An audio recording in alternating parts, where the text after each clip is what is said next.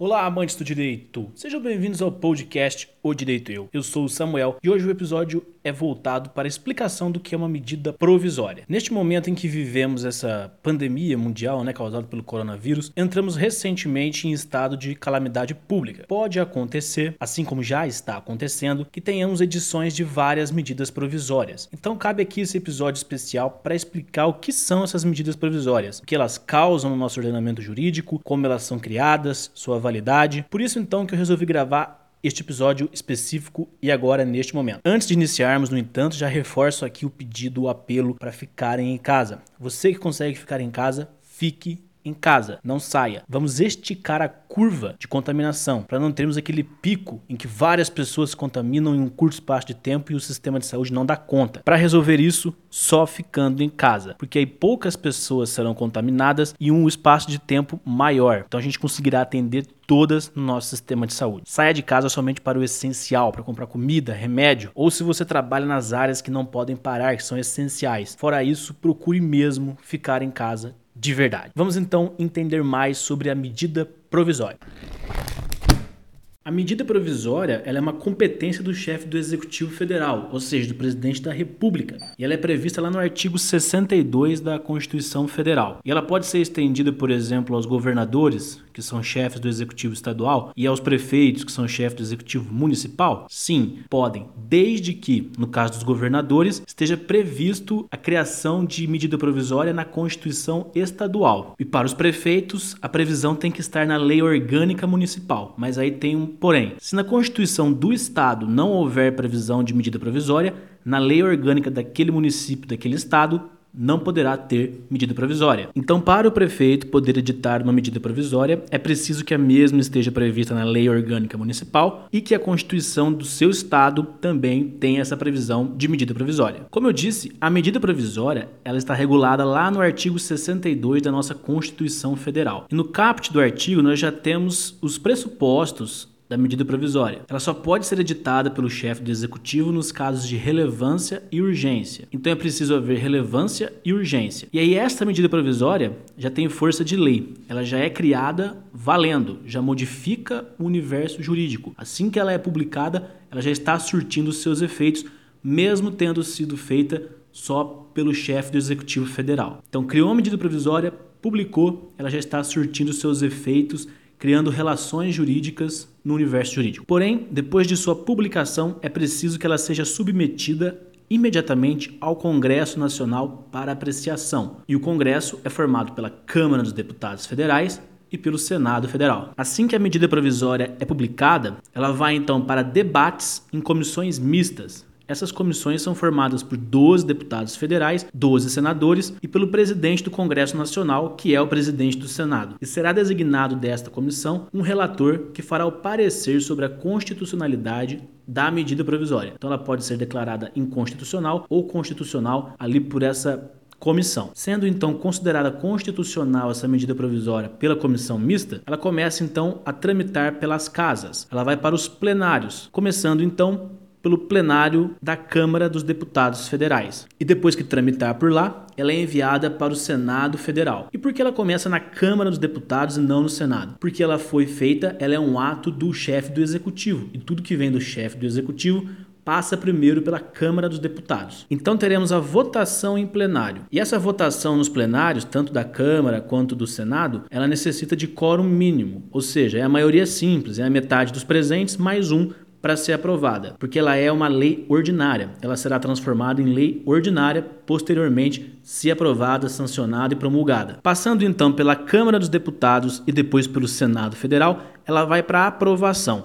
E aí temos que ver se ela teve emendas ou não. Se ela não teve emendas, ou seja, manteve-se o texto original feito pelo chefe do executivo, pelo presidente da República, ela vai direto para promulgação e depois para publicação e aí já torna-se lei. E se houver emendas, se teve alguma modificação do texto na Câmara ou no Senado, a medida provisória vai voltar então para o presidente da República para sanção ou veto. Porque como houve modificação no texto original que o presidente fez, ele precisa analisar novamente e decidir se irá sancionar como ficou após as modificações ou vetar alguma coisa após as modificações. Se o presidente vetar a medida provisória que foi alterada, ele terá 48 horas para encaminhar o veto ao presidente do Congresso, ou seja, o presidente do Senado, e este terá 30 dias para analisar o veto da medida alterada. Se o presidente do Congresso concordar com o veto, a medida provisória será arquivada. Se ele rejeitar o veto presidencial, a medida será encaminhada para promulgação e depois de promulgada, é encaminhada para publicação. Nós vimos então um passo a passo sucinto de como é criada e publicada uma medida provisória. Vamos analisar agora, então, o artigo 62 da Constituição Federal, que trata da medida provisória. E se você puder acompanhar pelo código, melhor. Se não, sem problemas, eu vou explicando. Então, o artigo 62 traz para a gente os requisitos da medida provisória que é relevância e urgência, e coloca que a mesma terá força de lei, devendo então ser submetida de imediato ao Congresso Nacional. E o parágrafo 1 do artigo 62 traz as matérias que são vedadas de serem tratadas por medida provisória. Não pode haver, não pode ser editada medida provisória que trate dessas matérias elencadas no parágrafo 1. E aí você acompanha aí com seu código quais são essas matérias ou anota para depois que estiver na sua casa ou com o código disponível para conferir. Mas, por exemplo, medida provisória não pode versar sobre nacionalidade, direitos políticos, direito eleitoral, direito penal, processual penal, processual civil, organização dos poderes. Então, estes são alguns assuntos, algumas matérias em que é vedada a edição de medidas provisórias sobre. Indo então lá para o parágrafo 2, nós temos que a medida provisória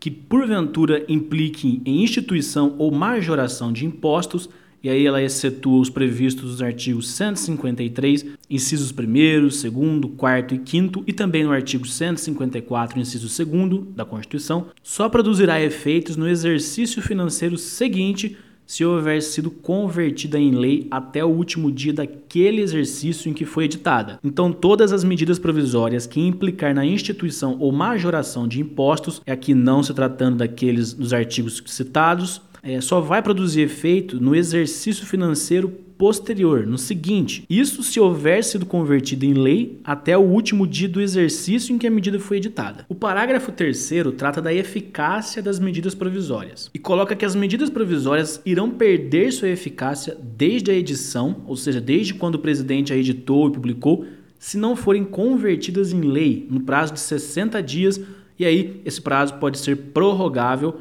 por mais um período igual, ou seja, mais 60 dias, chegando aí a 120 dias, devendo o Congresso Nacional disciplinar, por decreto legislativo, as relações jurídicas delas decorrentes. Então a medida provisória vai estar lá surtindo seus efeitos durante 60 dias, aguardando o Congresso Nacional deliberar sobre ela, se vai transformá-la em lei ou não. E esses 60 dias podem ser prorrogados por igual período, ou seja, mais 60 dias. Então nós temos que a medida provisória pode surtir efeito por até 120 dias se o Congresso não deliberar, não transformá-la em lei ou rejeitá-la dentro desse período, se não fizer isto antes. Passados os 120 dias sem que o Congresso tenha deliberado sobre a medida provisória, ou seja, teve a inércia do Congresso e a medida provisória ficou lá sem apreciação, o Congresso deverá disciplinar, através de um decreto legislativo, as relações jurídicas que ocorreram durante os 120 dias em que a medida provisória estava em vigor, estava criando relações jurídicas. Então, uma medida provisória que trate, por exemplo, de relações trabalhistas, durante esses 120 dias, tudo o que foi feito com base nela tornou-se válido, tornou-se um ato jurídico válido. Então, o decreto legislativo terá que falar depois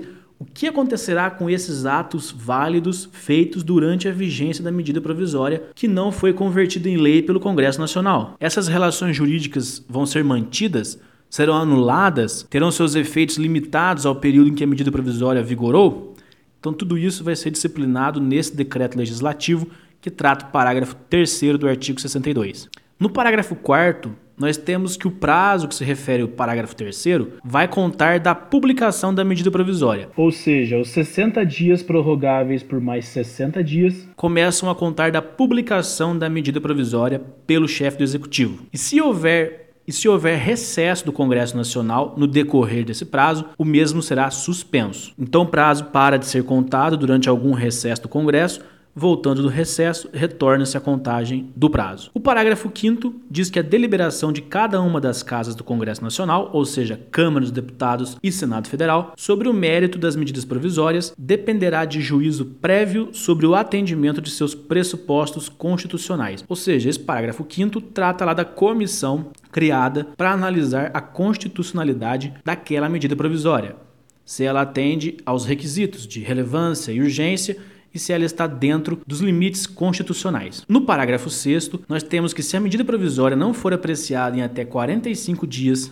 contados de sua publicação, entrará em regime de urgência, subsequentemente em cada uma das casas do Congresso Nacional, ficando sobrestadas até que se ultime a votação todas as demais deliberações legislativas da Casa em que estiver tramitando. Ou seja, o parágrafo 6 regula aquilo que chamamos de trancamento de pauta. Se após 45 dias da publicação da medida provisória, a Câmara dos Deputados ou o Senado não tomou nenhuma atitude quanto a ela, haverá o trancamento das pautas, não podendo ser votado nada mais enquanto não se fizer a análise, a votação da medida provisória. E se a medida provisória está na Câmara dos Deputados aguardando e passa esses 45 dias, haverá o trancamento da pauta das sessões da Câmara dos Deputados e após a análise da medida provisória pela Câmara dos Deputados, ela já chegará ao Senado Federal trancando a pauta daquela casa legislativa. Ela não vai sair da Câmara dos Deputados após os 45 dias e iniciar novo prazo de 45 dias no Senado para depois trancar a pauta do Senado. Não. Se a pauta foi trancada já na Câmara dos Deputados, quando ela passar para o Senado, já chega nessa casa legislativa trancando-se a pauta da mesma. E o parágrafo 7 temos a prorrogação do prazo, conforme foi dito lá no parágrafo 3.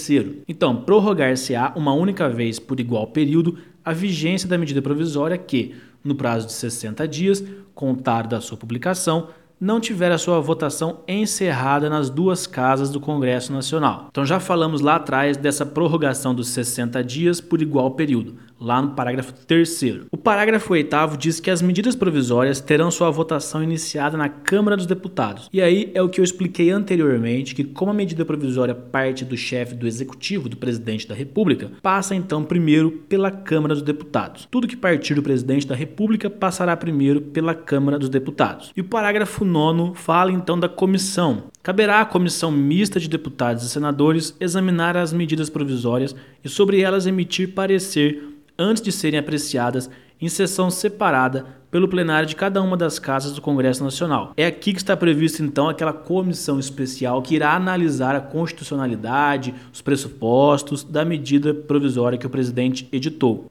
E no parágrafo 10, temos a vedação da reedição da medida provisória na mesma sessão legislativa que tenha sido rejeitada ou que tenha perdido sua eficácia por decurso de prazo. Então, passou o prazo da medida provisória, não foi apreciada pelo Congresso e perdeu sua eficácia, o presidente não pode apresentá-la de novo para gerar eficácia por mais 120 dias, por exemplo. Isso seria uma forma de burlar o sistema legislativo. Então, por isso que é vedado aqui no parágrafo 10. A mesma coisa acontece com a medida provisória rejeitada. Ela não poderá ser apresentada novamente, publicada novamente pelo chefe do executivo naquela sessão legislativa. E a sessão legislativa compreende-se aí o ano legislativo, né? Para ficar mais simples, é como se fosse o ano corrente. Naquele ano não se pode apresentar aquela mesma medida provisória novamente. O parágrafo 11 e 12 regula então os efeitos que a medida provisória vai surtir se passados os 120 dias e se não houver aquele decreto legislativo regulando o que acontecerá com as relações jurídicas criadas na vigência da MP. Então temos lá no parágrafo 11 que, não editado o decreto legislativo a que se refere o parágrafo 3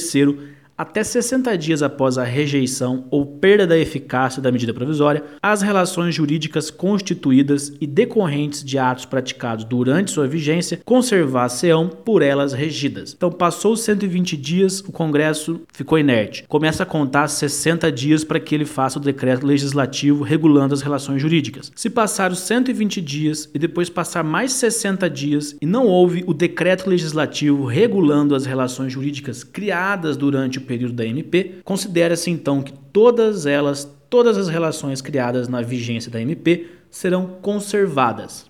E as próximas relações jurídicas, então, as futuras, não irão ser regidas pela medida provisória. O parágrafo 12 diz que, aprovado projeto de lei de conversão alterando o texto original da medida provisória, esta manter-se-á integralmente em vigor até que seja sancionado ou vetado o projeto. Então, se o presidente da República encaminhou lá a medida provisória, houve a aprovação pelo Congresso, mas com alterações. Então, essa medida provisória terá que voltar para o presidente para veto ou sanção, conforme já vimos anteriormente. Porém, o texto original da medida provisória, aquele feito pelo presidente da República, continuará integralmente em vigor até que seja analisado esses vetos, essas sanções, ocorra todos os trâmites necessários até a efetiva publicação da medida provisória transformada em lei.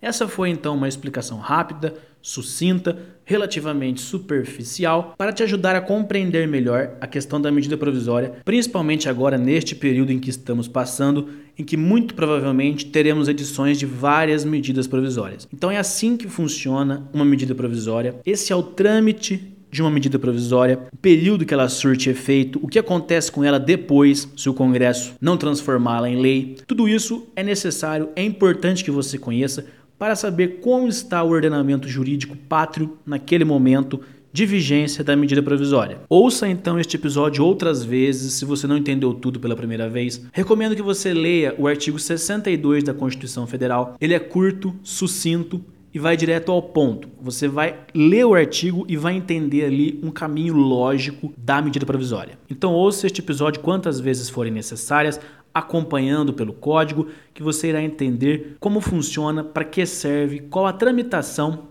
de uma medida provisória. Espero que este episódio tenha esclarecido para você a questão da medida provisória. Compartilhe com seus amigos e amigas, conhecidos do direito ou não, porque é muito importante entendermos os mecanismos jurídicos de nossa sociedade, principalmente agora nesse período em que muitos deles provavelmente serão utilizados para sabermos até a melhor forma de lidarmos com a situação. Se você tem alguma sugestão de outros temas, sugestão de melhorias para o podcast, críticas, dúvidas, deixe seu comentário neste podcast, dependendo do local em que você está ouvindo, da plataforma em que você está ouvindo, porque ele sai no YouTube, sai no Spotify, sai no iTunes, sai no Deezer. Então deixe seu comentário se for possível, ou se não, você pode enviar um e-mail para podcast@odireitoeu.com. Assim que possível, eu respondo todos os comentários, todos os e-mails. Então é isso.